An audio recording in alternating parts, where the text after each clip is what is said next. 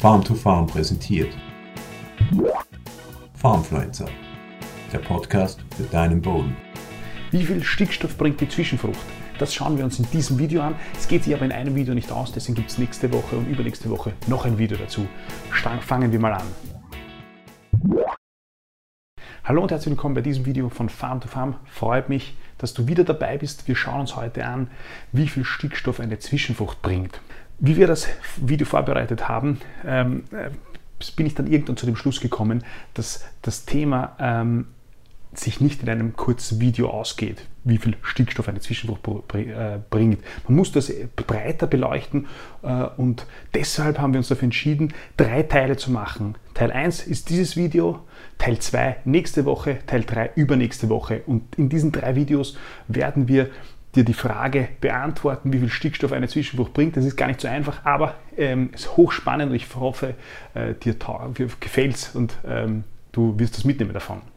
Also, wir wollen also wissen, wie viel Stickstoff eine Zwischenfrucht bringt. Es ist ja so, die Zwischenfrucht, ähm, der Pflanzenbestand einer Zwischenfrucht, der über den Winter gegangen ist, in irgendeiner Art und Weise dann umgebrochen äh, wurde, da, diese Pflanzenreste, diese Pflanzenreste enthalten ja Stickstoff. Aber mit den äh, in den Pflanzenresten gebundenen Stickstoff die, äh, können die Folgekulturen, die Pflanzen, die Wurzeln nichts anfangen.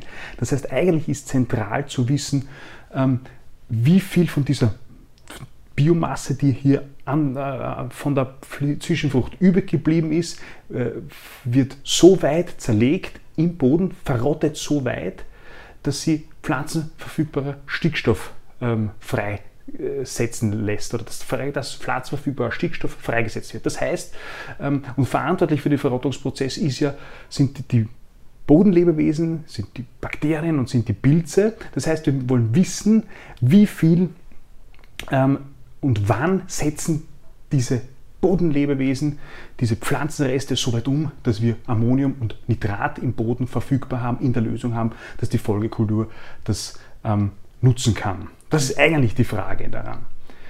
Davor schauen wir uns aber nochmal das große Ganze an hier in diesem ersten Video, nämlich den Stickstoffkreislauf. Weil es ist ja so, dass ähm, auch wenn wir keine, Stickstoff, keine Zwischenfrucht über den Winter äh, stehen lassen, dass äh, Stickstoff im Boden ist. Es ist ja ein permanenter Stickstoffkreislauf, der im Boden passiert. Das bedeutet, äh, der Humus, der im Boden ähm, äh, vorhanden ist, der wird permanent, ein kleiner Teil oder ein Teil davon wird permanent von, von den Mikroorganismen, von Bakterien zerlegt äh, der Kohlenstoff wird verbrannt des Humus und äh, die Nährstoffe, unter anderem der Stickstoff, wird frei. Wir haben also immer ein gewisses Level äh, an, an, an pflanzenverfügbaren Stickstoff, an Ammonium, an Nitrat, dieses N-Min, das selbst aus dem Boden nachgeliefert wird. Ähm, und das ist natürlich jetzt von verschiedenen Faktoren abhängig, von Boden bis hin zu den äh, äh, Witterungsbedingungen. Aber selbst wenn wir eine Schwarzbrache haben über den Winter, haben wir also im ähm, darauffolgenden Frühjahr Stickstoff im Boden. Genauso kann natürlich auch noch ein Stickstoff im Boden sein von der Folgekultur, weil wir etwa gedüngt haben äh, und dieser Dünger von der Kultur nicht mehr genutzt werden konnte, weil es zu trocken war oder warum auch immer. Das heißt, ähm, wir haben immer ein gewisses Potenzial an Stickstoff im Boden und eigentlich wollen wir mit der Zwischenfrucht diesen Stickstoffkreislauf, der von alleine jedes Jahr passiert, durchgehend passiert, eigentlich wollen wir mit der Zwischenfrucht den äh, Stickstoffkreislauf steuern. Wir wollen die Zwischenfrucht nutzen und diesen Stickstoffkreislauf äh, in eine gewisse äh, ähm, Richtung lenken, nämlich genauso wie du es auf deinem Betrieb gerade brauchst. Das ist eigentlich das Ziel. Das heißt, in allererster Linie muss man sich bevor man sich sozusagen die Frage stellt, wie viel Stickstoff bringt mir eine Zwischenfrucht, muss man sich eigentlich überlegen, was für Ziel in Bezug auf Stickstoff habe ich eigentlich für meine Zwischenfrucht, nämlich vor der Aussaat klarerweise. Ähm, natürlich kann und muss die Zwischenfrucht auch andere Ziele erfüllen, als den, den, den Stickstoffhaushalt zu steuern. Aber das ist ein ganz, ganz zentraler Punkt und den muss ich am Anfang sozusagen treffen. Das ist bei jedem Betrieb äh, und sogar von Jahr zu Jahr anders.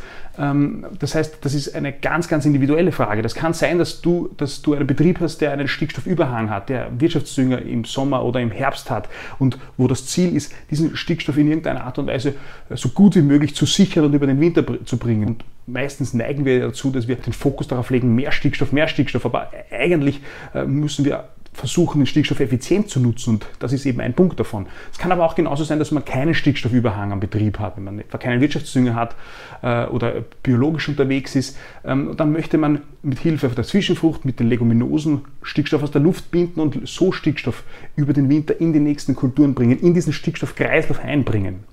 Aber natürlich spielt natürlich auch eine große Rolle, welche Folgekultur ich habe, weil es ist ein Unterschied, ob ich einen Mais habe, der einen hohen Stickstoffbedarf hat, oder ob ich eine Zuckerrübe habe, die einen geringeren Stickstoffbedarf hat, oder ob ich überhaupt äh, Leguminosen habe, eine Sojabohne oder irgendwelche anderen Bohnen, Erbsen, die ähm, am besten funktionieren, wenn, wenn so wenig wie möglich pflanzenverfügbarer Stickstoff in der Lösung ist. Das heißt, äh, ich habe hier ganz unterschiedliche, ganz individuelle Anforderungen die ich mir eigentlich davor überlegen muss, bevor ich die Zwischenfrucht aussehe und die ich dann äh, versuche mit meinem Zwischenfruchtbestand ähm, zu managen. Diese unterschiedlichen Anforderungen, die sind im Betrieb äh, die sind unterschiedlich von Betrieb zu Betrieb und das bedeutet auch, dass man da eigentlich keine allgemeine Aussage treffen kann. Es ist auch äh, ein Unterschied, äh, je nachdem, welche Anforderungen, welche Ziele man verfolgt, welche Komponenten man verwendet, welche Mischung man verwendet.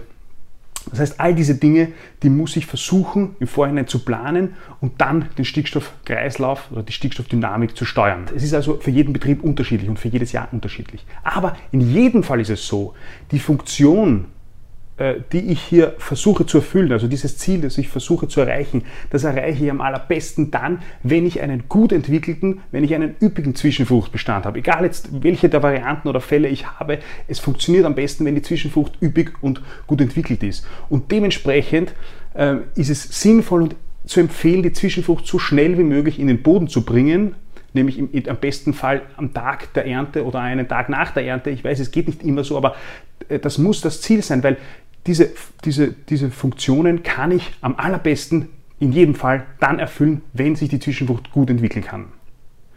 Gut, das war jetzt der Teil 1 äh, zu dieser Reihe, wie viel Stickstoff bringt die Zwischenfrucht. Die Frage habe ich noch nicht beantwortet, äh, sondern wir haben sozusagen erstmal das Grobe, Große und Ganze uns angesehen. Das Fazit ist, wir müssen uns immer die Frage stellen, bevor wir eine Zwischenfrucht anbauen, welches Ziel verfolgen wir in Bezug auf Stickstoff? Und zweitens, es gilt immer, ähm, die Zwischenfrucht soll so viel Biomasse wie möglich entwickeln, soll so üppig wie möglich sein, das heißt Aussaat so früh wie möglich und so behandeln wie eine Hauptkultur. Ich hoffe, dass du aus diesem Video was mitnehmen können und ich hoffe, wir sehen uns nächste Woche bei Teil 2. Bis bald. Farmfluencer, der Podcast für deinen Boden.